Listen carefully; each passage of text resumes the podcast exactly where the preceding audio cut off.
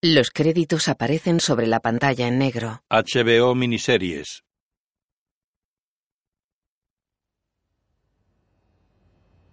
HBO Miniseries presenta en asociación con Sky una producción Sister Pictures, Mighty Mine y War Games.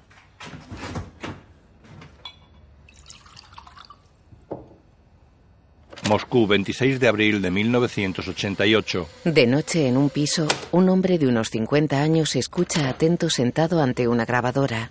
¿Cuál es el precio de la mentira? No es que la confundamos con la verdad.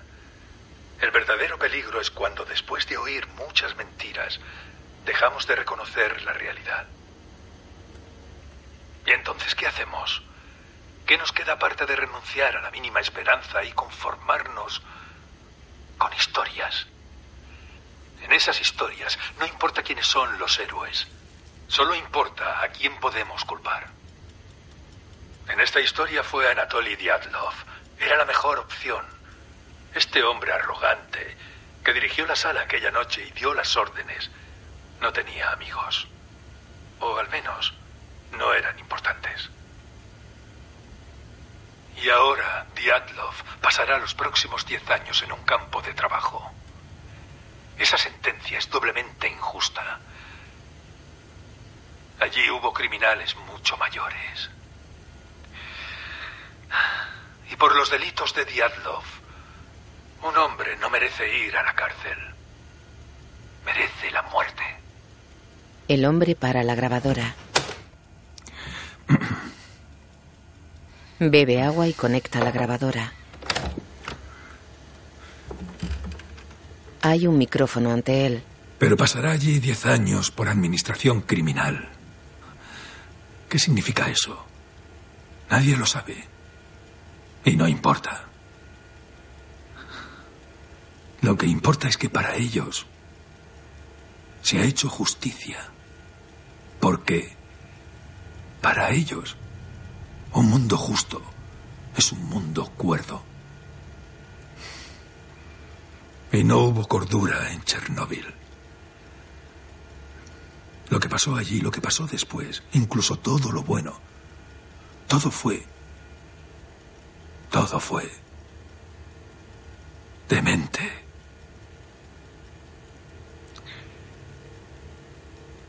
Bueno, te he contado todo lo que sé. Por supuesto lo negarán. Siempre lo hacen.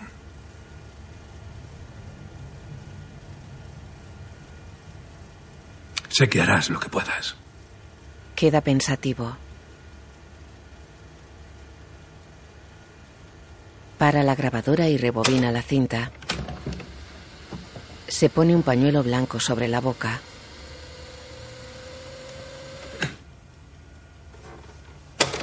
Saca la cinta y la mete en un estuche.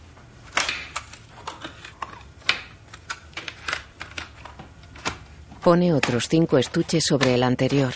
Se acerca a una ventana y mira la calle. En la acera de enfrente hay un coche aparcado con alguien sentado al volante.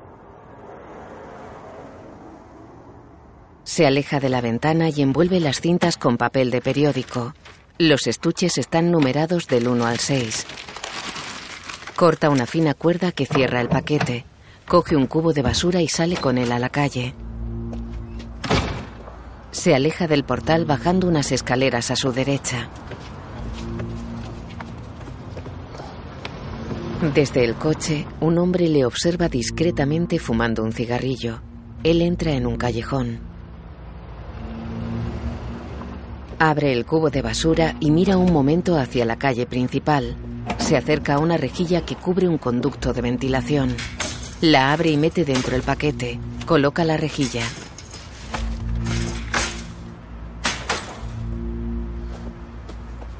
Vacía el cubo de basura en otro mayor. Vuelve despacio a la calle principal. Para y mira de reojo hacia el coche.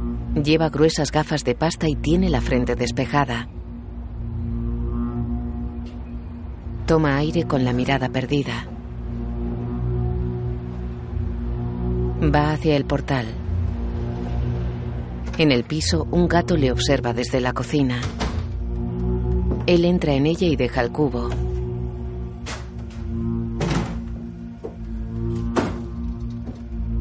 Pone varios platos con comida en el suelo y se aleja. Se enciende un pitillo ante un espejo.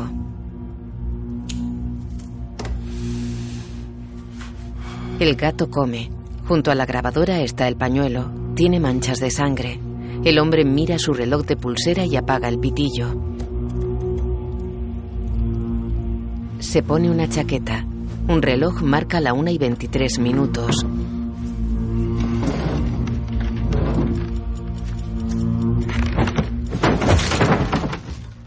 Las gafas del hombre están tiradas en el suelo. Sus pies cuelgan cerca de ellas. En la cocina, el gato se lame una pata. Se lame un costado. La imagen funde a negro. Chernóbil.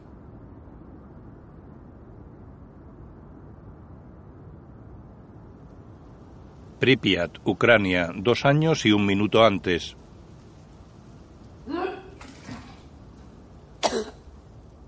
De noche, el interior de un piso está en penumbra.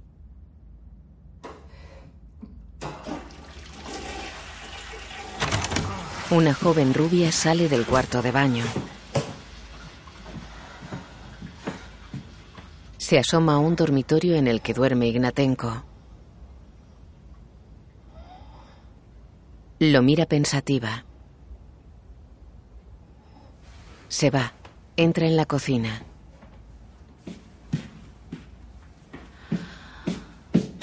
Coge tazas y platos. Desde el salón, a través de una ventana, se observa una gran explosión a varios kilómetros de distancia. La casa tiembla. Ludmila. Él entra en el salón. Se acercan impresionados a la ventana.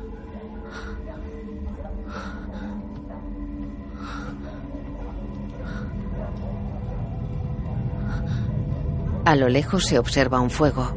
Un haz luminoso y azulado sube al cielo desde él, en off. En una sala de control cae polvo del techo. Se encienden las luces de unos paneles de control. Dyatlov, de unos 50 años, está en medio de la sala con la mirada perdida. ¡Camarada Dyatlov! ¡Camarada Dyatlov! ¿Qué ha pasado? No lo sé. Llega un operario. Fuego en la sala de turbinas. ¿La sala de turbinas? El tanque del sistema contiene hidrógeno. Toktunov y tú lo habéis hecho estallar, idiotas. No, eso no es cierto. Esto es una emergencia. Mantened la calma. Nuestra mayor prioridad es... ¡Ha explotado! Lo sabemos, Akimov. ¿Estamos refrigerando el núcleo? Lo intentamos, pero las barras siguen en marcha. No están insertadas del todo. Desconectaré los servomotores desde la consola auxiliar. Vosotros abrid las bombas de apoyo. Necesitamos que el agua fluya por el núcleo. Es lo más importante. ¡Ya no hay núcleo! ¡Ha explotado! ¡El núcleo ha explotado! Lo miran incrédulos. Está en shock. Sacadlo de aquí.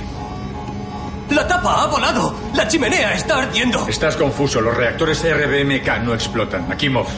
Si así lo hemos hecho todo bien, ha pasado. Ha pasado algo raro. ¿Notas sabor a metal? Akimov. Camarada Perevosenko, lo que dices es imposible. Los núcleos no explotan. Habrá sido el tanque. No perdamos el tiempo. Rápido. Vaciad los generadores de hidrógeno y bombead agua sobre el núcleo. ¿Y el incendio? Llamad a los bomberos. Lo miran extrañados. Dyatlov se va.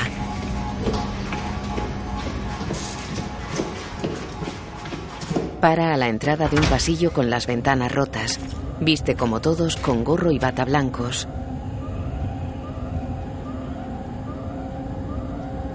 Se acerca a una de las ventanas y mira al exterior. Fuera, en el suelo, hay cascotes dispersos y humeantes. Una luz anaranjada brilla sobre el edificio. Dyatlov queda pensativo. Se va.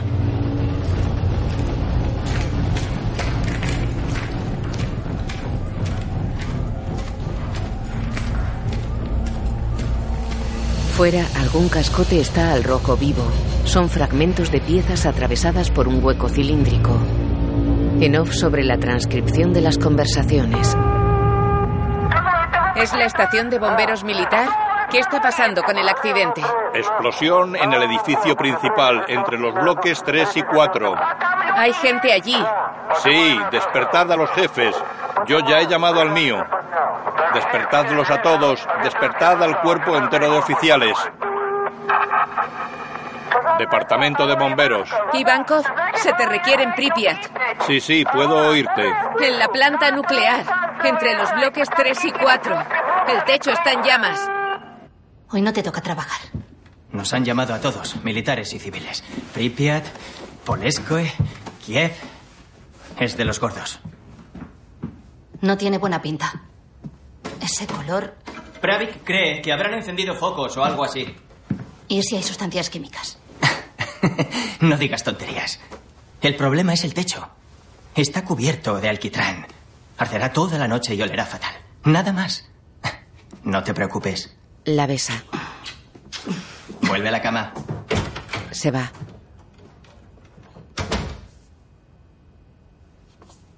Una y 25 de la madrugada. En la central nuclear, Perevodchenko avanza rápido por un pasillo.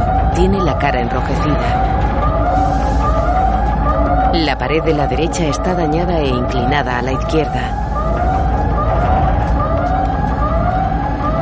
Algunas luces titilan. Perevodchenko entra en una sala. Víctor está sentado en el suelo. ¿Es la guerra? Y el dosímetro. Aquí. Aquí. Le da un maletín. Caen fragmentos del techo. ¿Esos son bombas? Perevodchenko mira el dosímetro. ¿Qué coño es esto? ¿3,6 Rongen? Es uno básico. Los buenos están en una caja fuerte. Y no tengo la llave. Valera. Tu cara. Vamos. Voy a buscar a Jodemchuk a la sala de bombeo. Tú. Busca a Shasherok. Está en la 604. ¡Corre! ¡Tenemos que sacarlos a todos! Se va. Víctor avanza por el pasillo. Sube unas escaleras. Un joven le tose sangre encima. El joven se va. Llegan dos hombres. ¡Mierda! ¿Eh? ¿Cómo llego a la sala de reactor? El ascensor no funciona. Subid dos pisos y seguid recto. Se van. ¿A qué vais allí?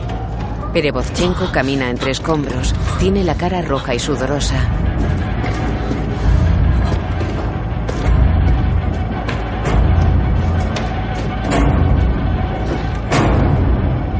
Mira hacia una puerta. Yukchenko la cruza con un extintor. ¿Has visto a Jodemchuk? No. ¿Y Víctor? ¿En la sala de bombeo? Perevodchenko cae de rodillas. Quédate aquí. Vuelvo enseguida. Sube unas escaleras. ¡Víctor!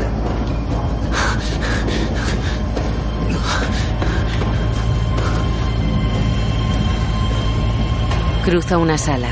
Pasa a otra tenuemente iluminada con luz amarillenta. Víctor está tirado en el suelo con la cara ensangrentada. Víctor. Víctor.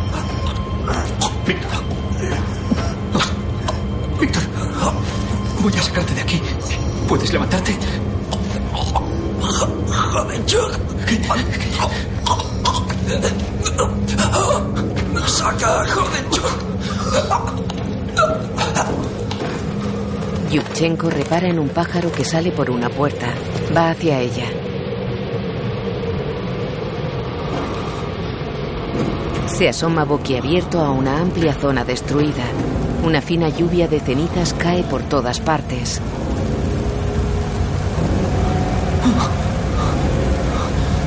Dyatlov vuelve por el pasillo de las ventanas rotas. Mira al exterior sin detenerse. En la sala de control se acerca a Toptunov y Akimov. He quitado las barras desde el otro panel. Siguen dentro. ¿Qué? Un tercio de ellas sigue dentro.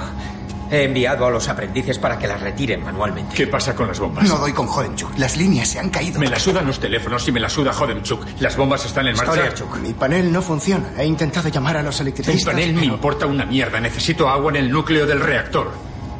Baja y asegúrate de que hay bombeo. Ahora. Boris mira expectante a Akimov que baja la cabeza. Se va.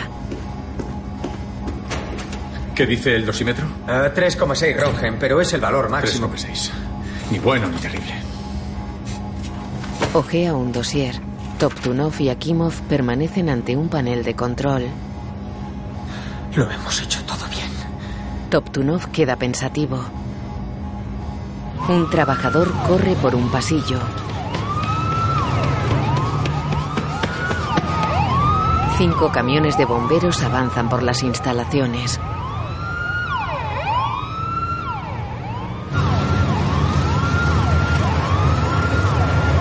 Se dirigen a la zona del incendio. Una y media de la madrugada. Vasily Ignatenko viaja en uno de los camiones. Los vehículos paran junto a un edificio parcialmente derruido.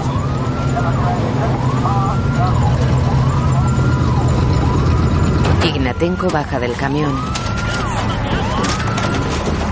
Coge una manguera mientras mira impresionado el edificio. Conecta la manguera a una toma de agua del camión. Avanza unos metros hacia el edificio. Es de gran altura y tiene un lateral derrumbado. Hay varios fuegos entre los escombros.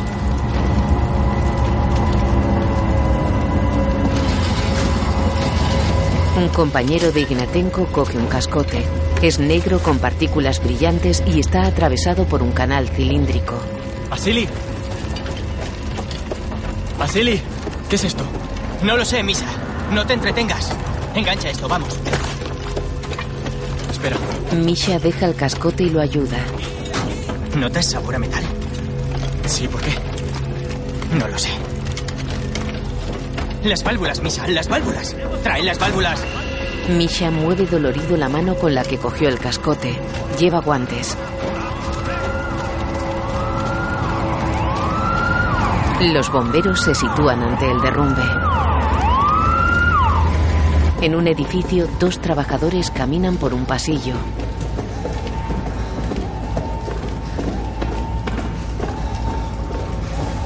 Paran ante Yubchenko, que carga con Víctor sobre los hombros. ¿Qué queréis? Eh, entrar en la sala del reactor para poder retirar las barras de control. Ya no hay barras de control. Ni núcleo. No, te, te equivocas. Lo ha dicho Akimov. Yubchenko sienta a Víctor en el suelo.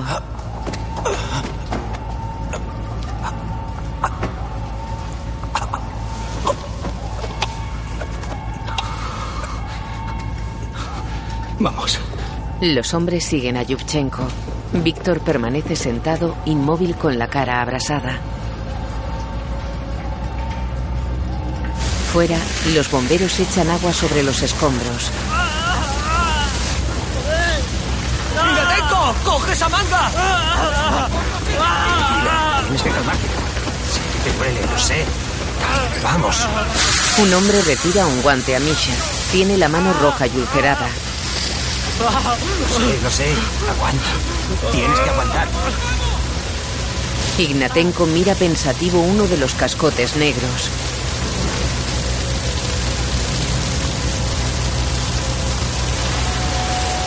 En el edificio, Yubchenko y los otros dos trabajadores caminan por unos pasillos.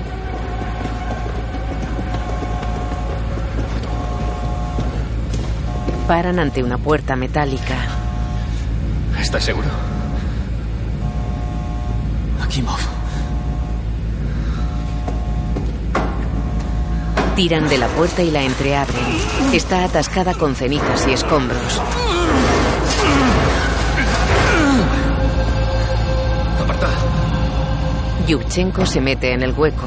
Se apoya en la jamba y empuja la hoja con el hombro.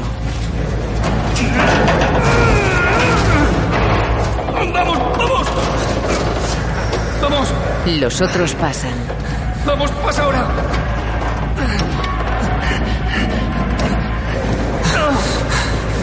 Yubchenko permanece sujetando la puerta.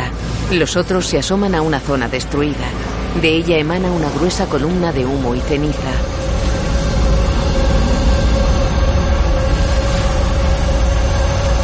Se les enrojece la cara. En la base de la columna hay un fuego vivo e intenso. Se van espantados. Cruzan la puerta. ¡Vámonos! ¡Vámonos! Corren dejando atrás a Yubchenko. Él se mira una pierna. El pantalón se le llena de sangre. Camina con dificultad. La puerta se queda abierta.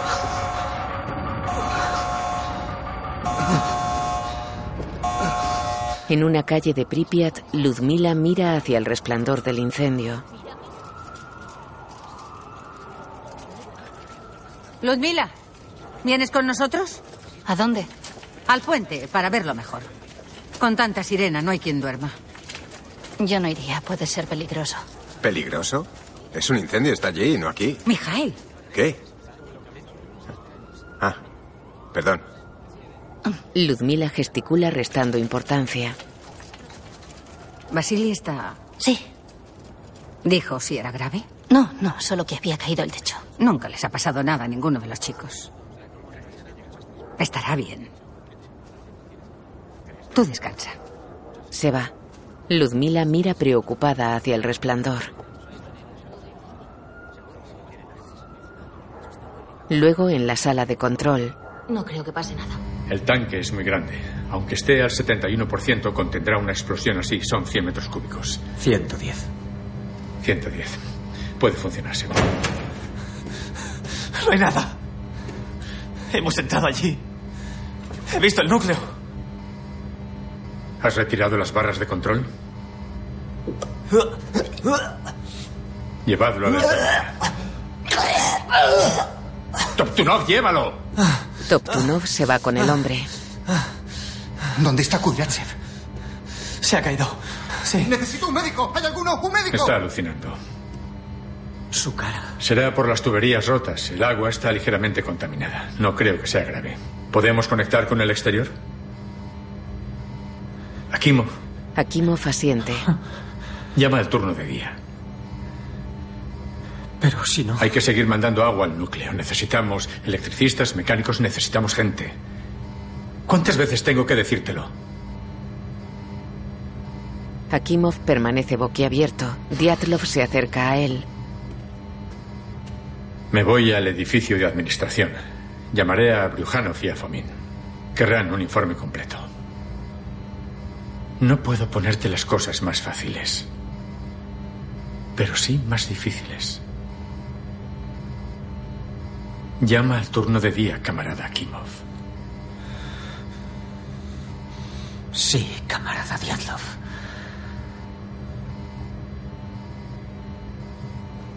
Diatlov coge un paquete de tabaco y se va.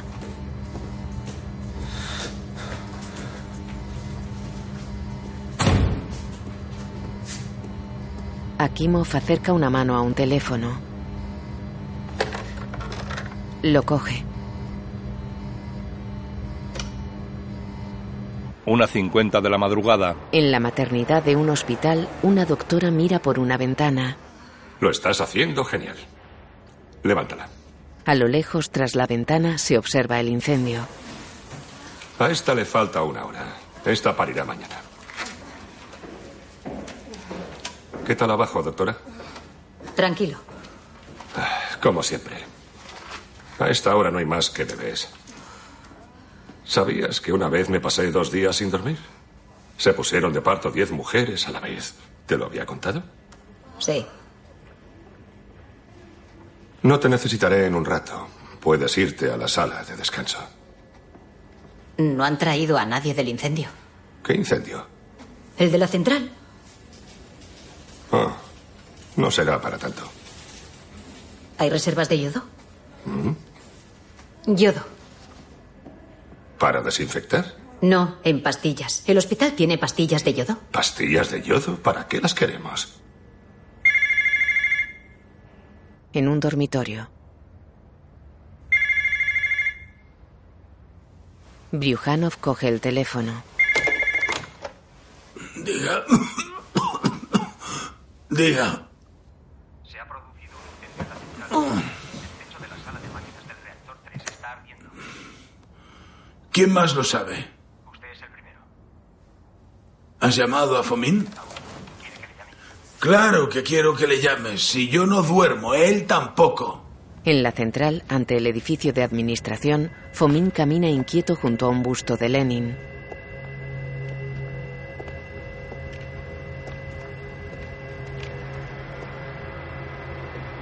Llega un coche.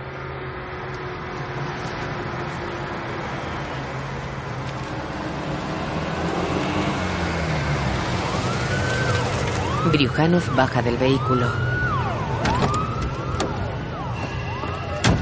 Va serio hacia Fomin y mira el resplandor del incendio.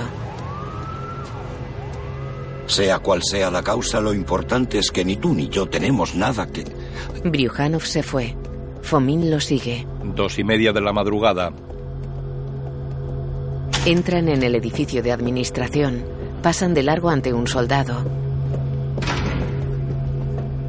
Bajan escaleras entre paredes de hormigón pintadas con un friso azul.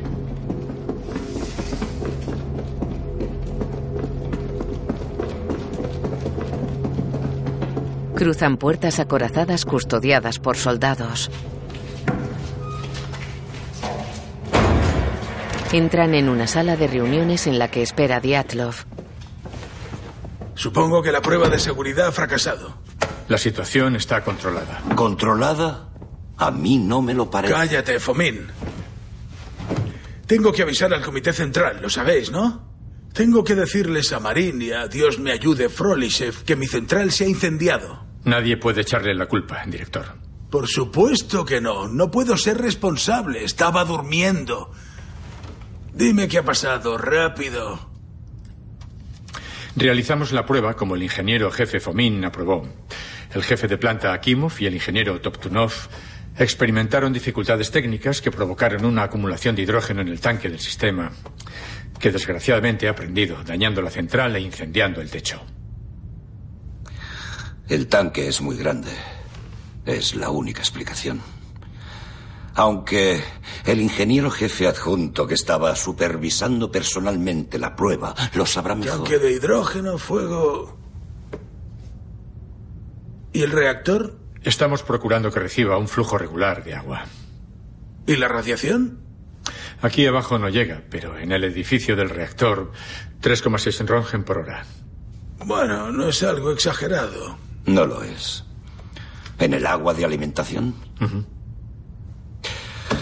Podemos reducir los turnos a seis horas, pero aún así. Que los dosimetristas hagan comprobaciones periódicas.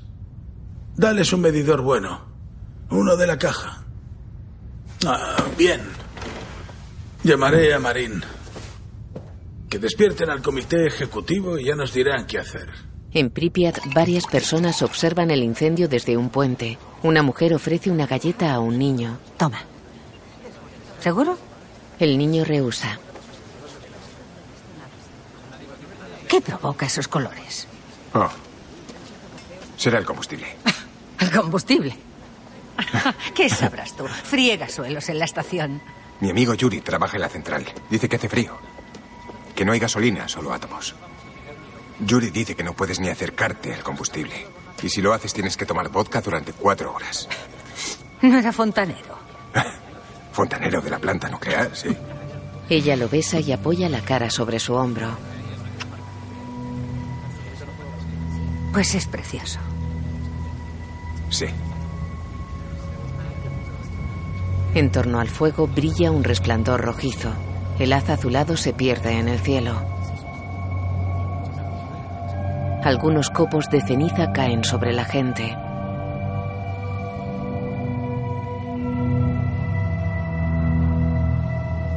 A una mujer se le quedan en el pelo. La lluvia de ceniza se intensifica.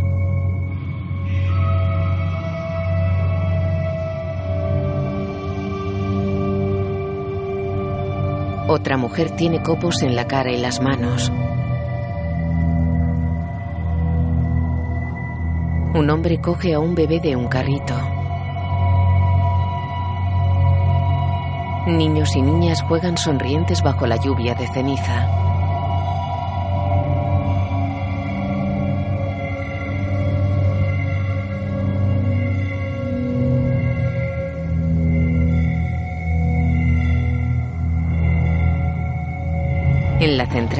Boris avanza por un pasillo en penumbra.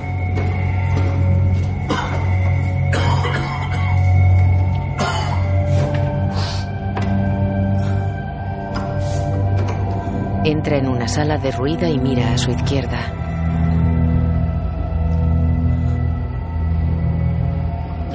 Se acerca a un hombre con la ropa ensangrentada que está sentado entre los escombros.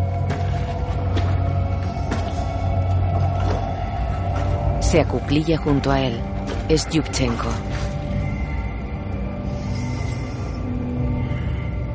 Tienes un cigarro. Boris le da un cigarrillo. Yubchenko se lo pone despacio entre los labios.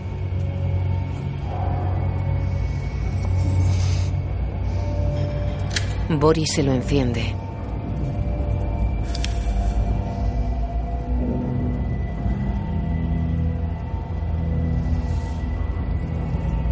¿Necesitas ayuda? Yubchenko tiene la cara sudorosa y enrojecida. Se acabó.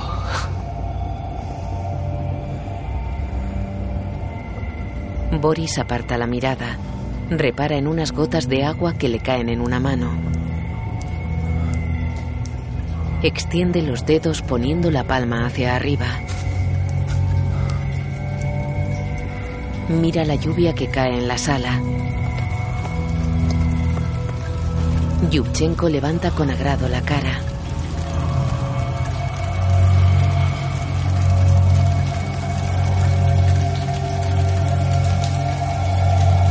El techo está destruido.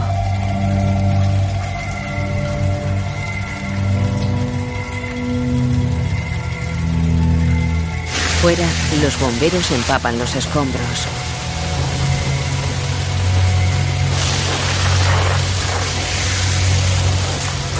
Uno de ellos se acerca a Ignatenko que sujeta una manguera.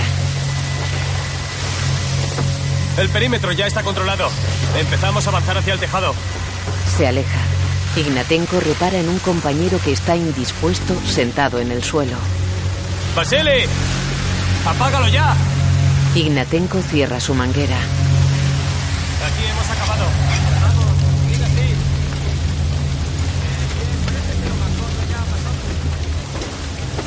Chicos.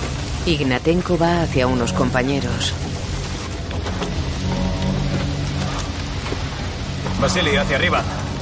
Hacia arriba y hacia adentro. Le dio una manguera. ¡Vamos! Ignatenko asciende por una ladera de escombros. El resplandor del incendio palpita ganando y perdiendo intensidad. Sí, vamos allá.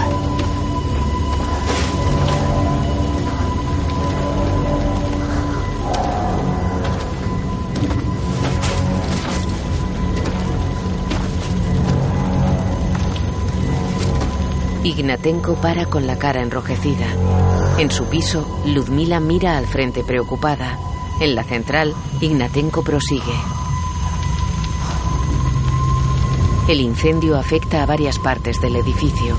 El haz azulado se eleva entre el humo. En la sala de control, Boris fuma con la ropa empapada. Tres y media de la madrugada. Akimov está junto a él.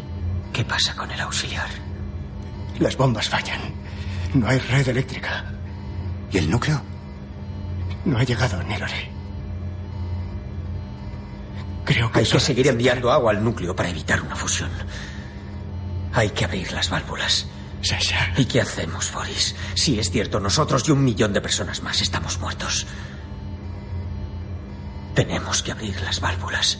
A mano. ¿A mano? Con tantas válvulas y lo que tardan en girar, tardaremos demasiado. Pues ayúdanos. Que os ayude a qué. Aquello es un hoyo, ya no hay nada. Akimov y Toptunov le dan la espalda. Leonid, por favor. Toptunov lo mira serio. Se aleja con Akimov.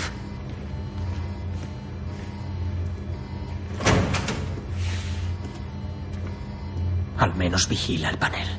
No funciona. Vigílalo. Se van. Un joven permanece en la sala con Boris.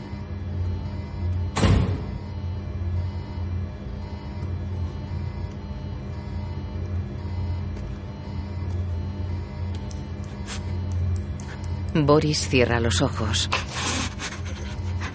Fuera espera el turno de día. Pues ya sabemos por qué nos han llamado. ¿Hay alguien informando? Estaban realizando una prueba de seguridad cuando ha explotado el tanque. Yo tampoco lo entiendo. ¿Habrá sido un sabotaje? ¿Una bomba? Llega un trabajador. Sinnikov, Bryukhanov quiere uno de los dosímetros buenos, pero están en una caja fuerte y no encontramos la llave. En el edificio 2. No te... Ah, sígueme. Se van. 5 y 20 de la madrugada. En el edificio de administración, 14 hombres entran en el búnker. Dentro están Bryukhanov, Fomin y Diatlov. Hola, bienvenidos. Por favor, tomen asiento, hay sitio. Me disculpo por la hora intempestiva. Eso sí, puedo asegurarles que aquí estamos a salvo. Construimos este refugio para soportar un ataque nuclear de Estados Unidos, así que no habrá problema. Señala un plano. Eh, como han visto, hemos sufrido un accidente. Este tanque de control ha fallado, lo que ha dañado el reactor 4 y ha provocado un incendio. He hablado directamente con el subsecretario Marín, Marín con el subjefe Frolishev, Frolishev con el jefe del comité Dolhik y Dolhik con el secretario general Gorbachev. Bien, debido al enorme respeto que siente el Comité Central por la obra del Comité Ejecutivo de Pripyat, me han pedido que yo mismo les informe de la situación, así que...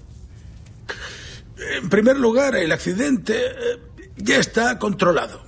En segundo, como los esfuerzos de la industria nuclear soviética están considerados secreto de Estado, es muy importante que nos aseguremos de que este incidente no tenga consecuencias adversas.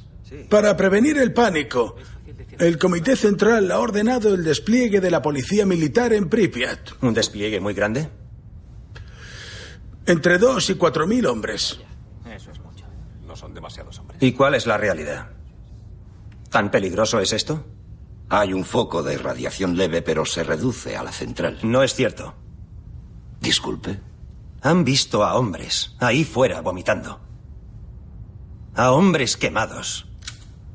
Hay más radiación de la que admiten. Tenemos esposas e hijos. Propongo evacuar la ciudad. Caballeros, por favor, por favor. Mi esposa está aquí. ¿Creen que seguiría en Pripyat si no fuera seguro? Bryukhanov, el aire reluce. El efecto Cherenkov es completamente normal. Se da con una radiación mínima. Todos miran a un hombre que golpea el suelo con su bastón. Está sentado aparte. Me pregunto cuántos conocen el verdadero nombre de esto. Lo llamamos Chernóbil, sí. ¿Cómo se llama en realidad? Vladimir y Lenin, señor Sarkov. Exacto. Vladimir y Lenin. Fuera. Aparta a un soldado que se disponía a ayudarle. Se levanta. Esta noche estaría orgulloso de ustedes. Sobre todo de usted, joven. Y de su pasión por su pueblo. ¿No es ese el único propósito del aparato del Estado? A veces lo olvidamos. Y nos dejamos llevar por el miedo. Pero nuestra fe en el socialismo soviético siempre será recompensada. Si el Estado nos dice que la situación no es peligrosa, tengan fe, camaradas. Lo que quiere el Estado es evitar el pánico. Lean entre líneas. Es cierto, cuando el pueblo vea a la policía se asustará. Pero mi experiencia me dice que cuando el pueblo hace preguntas que es mejor que no sepan, debemos decirles que se centren en su trabajo y que dejen los asuntos de Estado al Estado. Sellemos la ciudad. Que nadie salga. Corten los teléfonos. Contengan la propagación de desinformación. Y así evitaremos que el pueblo eche por tierra su trabajo. Sí, camaradas. Seremos recompensados por lo que hagamos esta noche. Es nuestra oportunidad de brillar. Los demás se ponen en pie. Sitnikov espera cabizbajo en la antesala del búnker. Los demás salen. Gracias.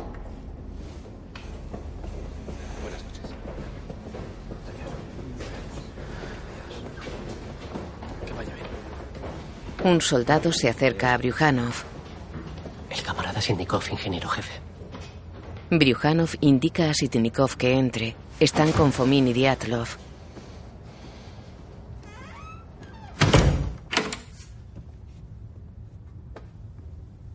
Hable.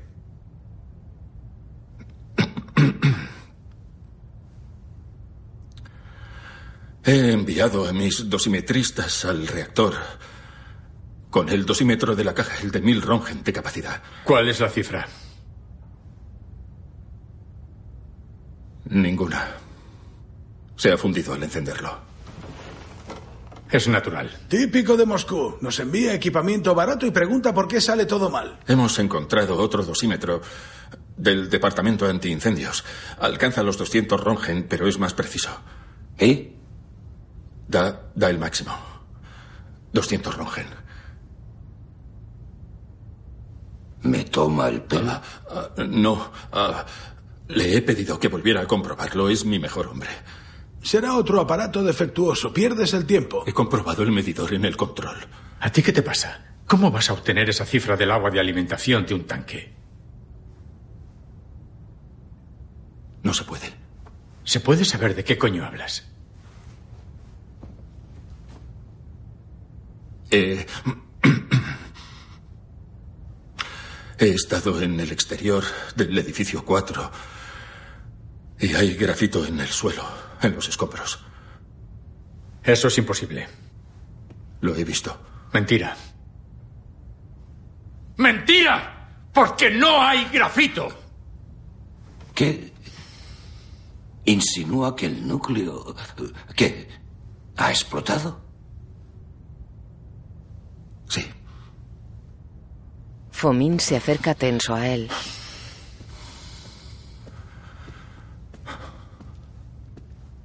Sinnikov es ingeniero nuclear como yo. Así que explíqueme, ¿cómo ha podido explotar el núcleo? No fundirse, explotar. Quiero saberlo. No puedo. ¿Es idiota? No. ¿Y por qué no puede? No lo sé. No sé cómo ha podido explotar. Pero lo ha hecho. Basta. Subiré al tejado del bloque de desfogue. Desde ahí se puede ver el reactor 4. Lo veré con mis. mis propios ojos. Vomita. Disculpen. Se desploma. ¡Guardias! ¡Guardias! Llévenlo a la enfermería o al hospital, lo que necesite. Dos soldados se llevan a Diatlov.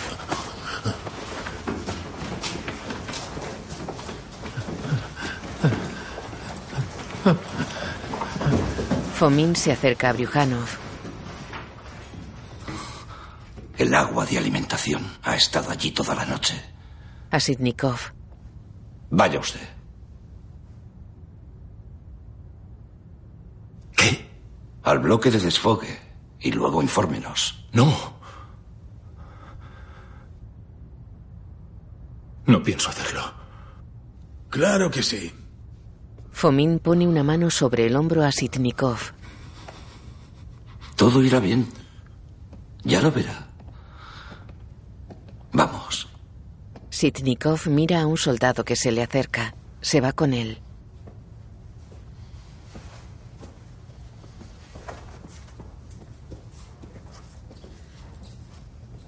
Bryuhanov cierra la puerta. Akimov y Toptunov caminan por una sala inundada llena de tuberías.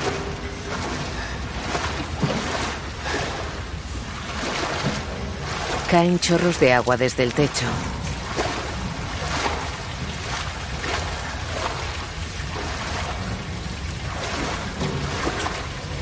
Paran. Muy bien. Empecemos. Gira la palanca de una válvula. Leonida.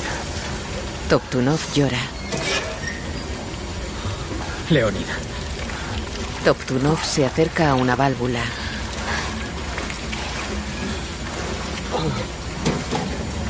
Ábrelas del todo. Totalmente. Toptunov gira la palanca.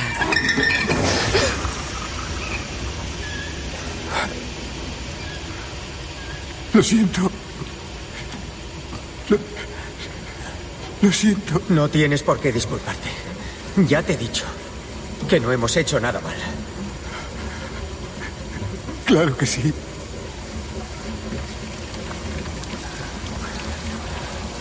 Gira la palanca.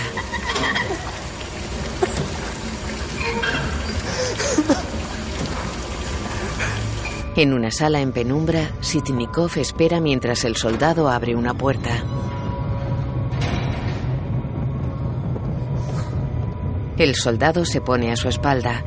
Salen a una azotea iluminados por la claridad del alba. El soldado se pone junto a la puerta. Sitnikov camina tenso hacia un lado.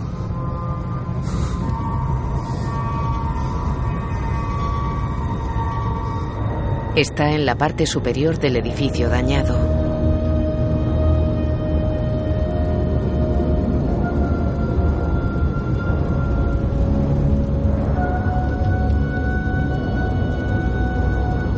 Se asoma desde una esquina. Observa la espesa columna de humo que surge de la zona del reactor.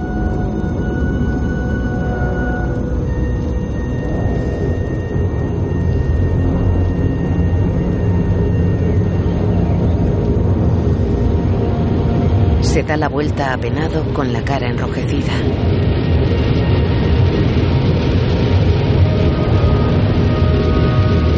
Dos soldados sacan a Diatlov del edificio de administración. Él mira el entorno adormecido.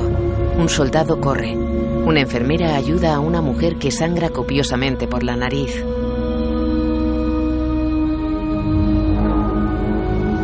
La enfermera sienta a la mujer en un camión militar. Un bombero que lleva una camilla cae al suelo. Se incorpora torpemente respirando con dificultad. Es Ignatenko. Diatlov mira impresionado hacia el edificio del reactor.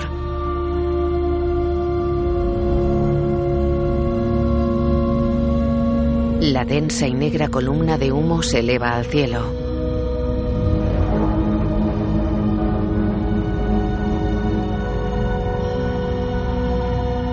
En el búnker, Fomin grita a Sitnikov que está cabizbajo con la cara sudorosa y enrojecida.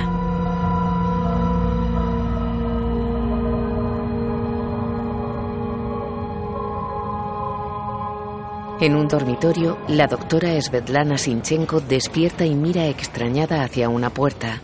Está vestida. Tras el cristal de la puerta se aprecia gente corriendo. En un pasillo, Svetlana avanza junto a ellos mientras se pone una bata blanca.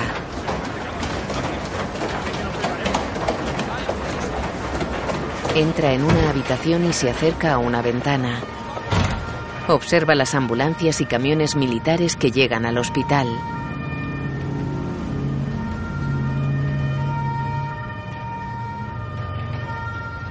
Se va. En su piso de Moscú, el suicida se levanta de la cama. Un reloj marca las 7 de la mañana.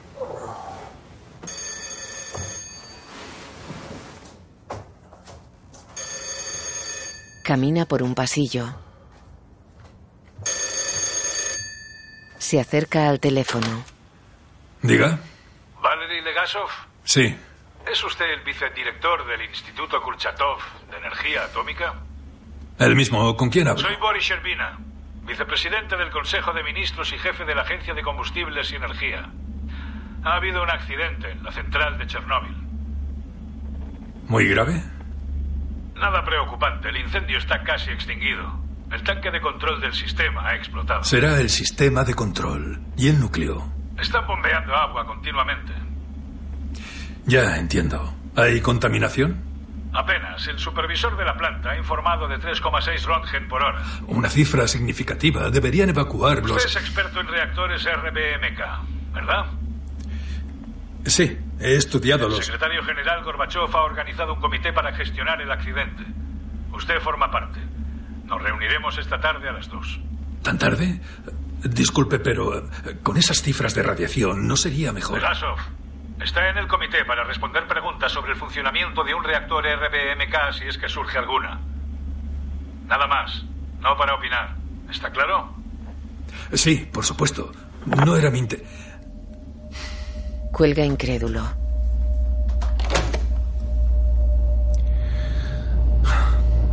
Al amanecer, la cámara sobrevuela el entorno de la central de Chernóbil. La enorme columna de humo se extiende hacia el sur.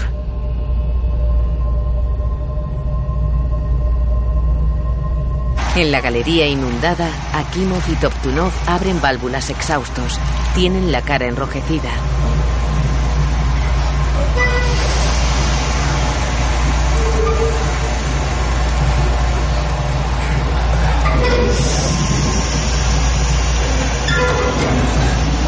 Toptunov tiene el dorso de las manos completamente rojo. Fuera hay un par de camiones de bomberos junto a los escombros de la zona derruida.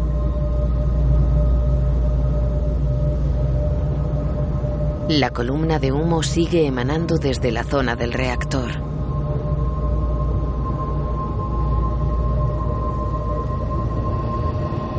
El humo se desplaza sobre un bosque. A su paso, los árboles quedan marchitos. A lo lejos, en su trayectoria, se extiende una ciudad. En la ciudad, una mujer camina entre bloques de pisos, otras por un pequeño parque.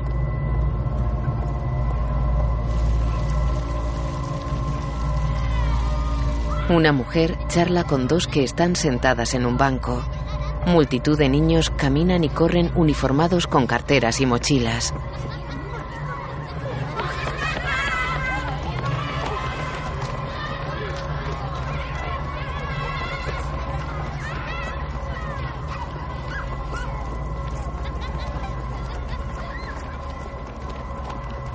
Un pájaro cae agonizante al suelo.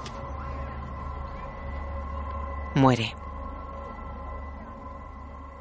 La imagen funde a negro. Dirigida por Johan Renck. Escrita y creada por Craig Mason. Director de fotografía Jacob Ire. Música Ildur Gudnadottir. Valery Legasov, Jared Harris. Boris Servina, Stellan Skargar.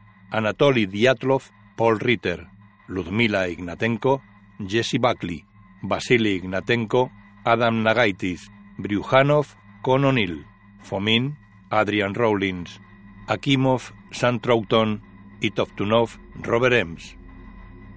Guión audiodescriptivo en sistema UDES, escrito y sonorizado en Aristia Producciones.